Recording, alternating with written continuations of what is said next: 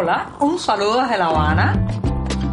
Les habla Joanny Sánchez, cubana, periodista, ciudadana, y les traigo este cafecito informativo recién colado y sin azúcar para despertar.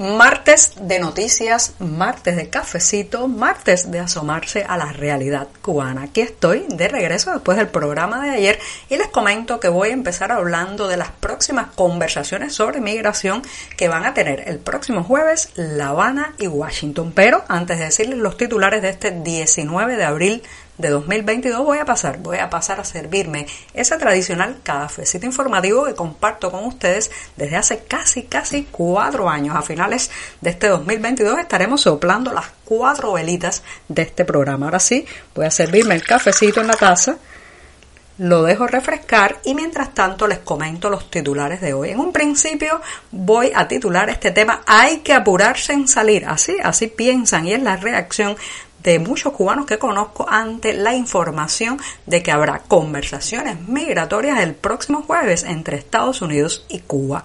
En un segundo momento, repartir lo poco, esa solidaridad que ni la crisis ni el castrismo han podido arrebatarnos.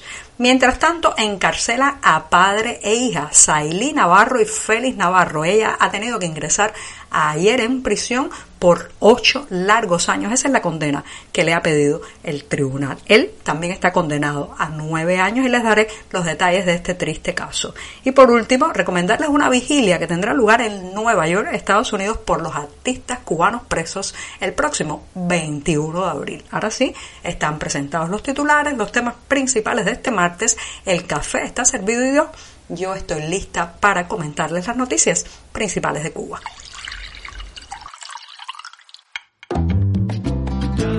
Si eres de los que te gusta estar bien informado, síguenos en 14ymedio.com. También estamos en Facebook, Twitter, Instagram y en tu WhatsApp con este cafecito informativo.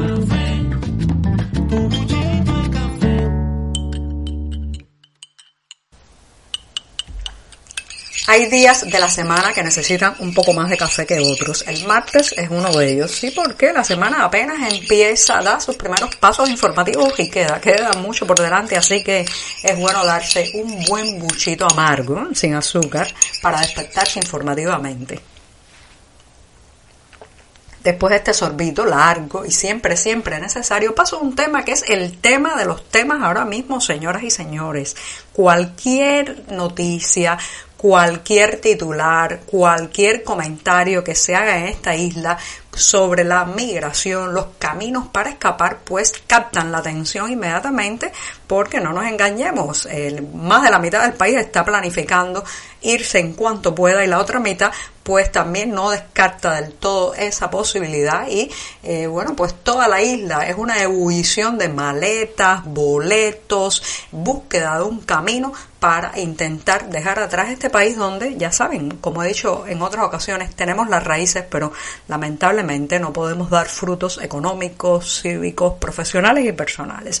Lo cierto es que una de esas noticias que ha, eh, digamos, alterado el avispero migratorio dentro de Cuba es la de que funcionarios de alto nivel de Estados Unidos y Cuba se reunirán este jueves en Washington para hablar de la crisis migratoria. Esta es una información que sacó inicialmente la agencia Reuters citando a fuentes conocedoras del tema. La delegación cubana estará encabezada por el viceministro de Relaciones Exteriores y se espera que se encuentren con representantes del Departamento de Estado. Ahora, ¿qué ha traído como consecuencia esta noticia que empezó a difundirse en las redes sociales y en algunos sitios de prensa independiente o extranjera ayer lunes en la tarde? Bueno, pues ya ha sacudido de alguna manera a todos los que están tratando de hacerse un plan, una ruta de escapada desde Cuba. ¿Por qué? ¿Qué temen? Temen que esta, esta conversación migratoria traiga restricciones. Ya saben que estamos viviendo un momento especial, un éxodo masivo y silencioso, especialmente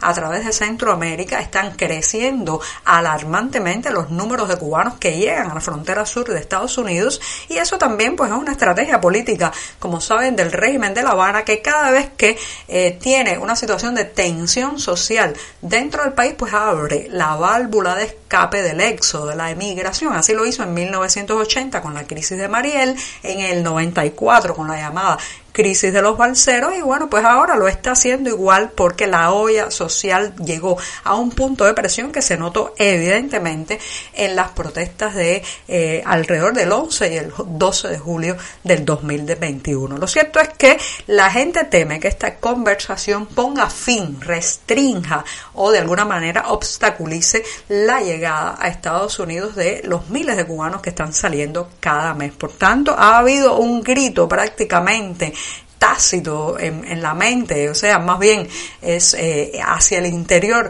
de muchos cubanos de eh, hay que apurarse para salir porque pueden venir limitaciones, pueden venir restricciones y pueden venir también pues acuerdos entre ambas, eh, ambas administraciones para quizás, por ejemplo, poder deportar a la isla más cubanos que están en territorio estadounidense. Así que si el efecto de estas conversaciones es pues normalizar, legalizar, legalizar, incluso disminuir la migración cubana hacia Estados Unidos, lo cierto es que en, las en los próximos días puede aumentar la estampida y también la desazón, el nerviosismo entre los migrantes cubanos por salir cuanto antes porque temen, temen que haya un acuerdo eh, entre La Habana y Washington que termine eh, restringiendo aún más las escapadas desde esta isla.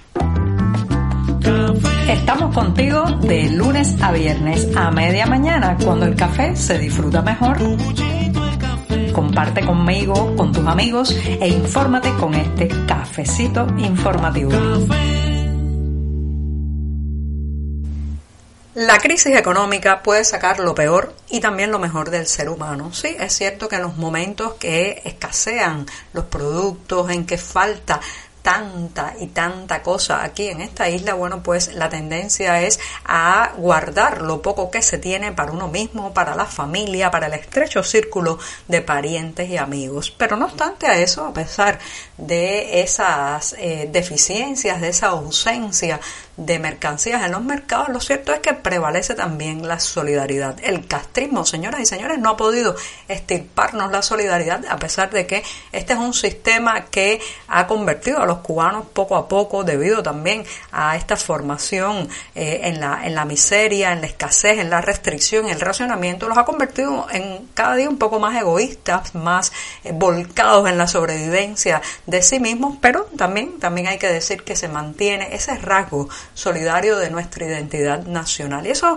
eh, se ve en todas partes y es un elemento vital para la sobrevivencia ahora mismo de muchas personas en este país, especialmente la gente mayor, los ancianos que están solos, que no podrían sobrevivir prácticamente sin el apoyo de sus vecinos y de la gente alrededor, que lo mismo les regala una cucharada de sal para que cocinen hasta que pueden estar pendientes de si la persona está bien de salud, si necesita un medicamento, si necesita hacer una llamada telefónica a un hijo, a un nieto en el extranjero. Así que esa solidaridad mantiene ahora mismo eh, sobreviviendo a miles, cientos de miles quizás de cubanos a lo largo de todo el país, pero también es muy frágil, es muy frágil porque, reitero, en la medida que se profundiza la crisis, muchas veces esos lazos solidarios, esos lazos de te doy lo que tengo y me quito el plato de la mesa para compartirlo contigo, pueden irse fracturando también.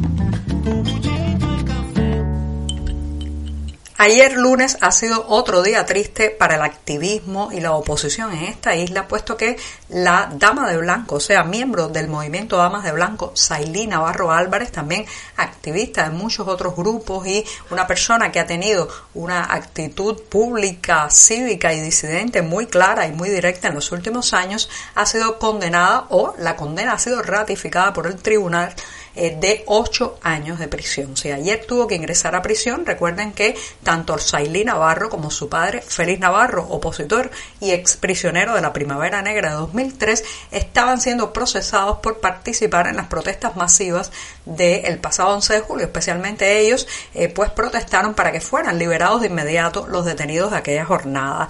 Eso les valió, pues, ser enjuiciados. En el caso de ella, ayer se ratificó la condena porque estaba en un proceso proceso de apelación y ha tenido que ingresar a prisión condenada por ocho años. Ocho años tras las rejas por ejercer el derecho cívico a la protesta, al reclamo en las calles, en fin, a cualquiera eh, de esas herramientas que en otras partes del mundo serían respetadas en manos de la ciudadanía. Lo cierto es que el tribunal la ha procesado por los presuntos delitos de desacato y atentado. A su padre, eh, pues lo han condenado a nueve años de prisión. O sea, esa familia está ahora mismo destrozada, un padre y una hija en la cárcel, ella desde ayer, él desde un poco antes, desde las propias manifestaciones del 11 de julio. Esto, señoras y señores, es otro detalle más en medio de un aumento de la represión en Cuba, una vuelta de tuerca de la penalización a la ciudadanía. El tiempo de este programa llega a su fin y me voy con la noticia de que el próximo 21 de abril a las 6 de la tarde habrá una vigilia por los artistas cubanos presos. Sí, será una vigilia que tendrá lugar en la ciudad de Nueva York, Estados Unidos. Ya saben que en las últimas décadas lamentablemente ha, ha habido muchos creadores cubanos que han terminado tras las rejas. En este caso, pues se dedicará un espacio especial al escritor Reinaldo Arenas y será una lectura de varios de sus textos. Los detalles de quién convoca, el lugar exacto donde será la vigilia lo tienen en la cartelera del diario digital 14 y medio. Y ahora sí, ahora sí, me despido esta mañana, miércoles, el día que ya saben, bisagra y puente en mitad de la semana. Por hoy es todo. Te espero mañana a la misma hora. Síguenos en 14medio.com. También estamos en Facebook, Twitter, Instagram y en tu WhatsApp. No olvides, claro está, compartir nuestro cafecito informativo con tus amigos.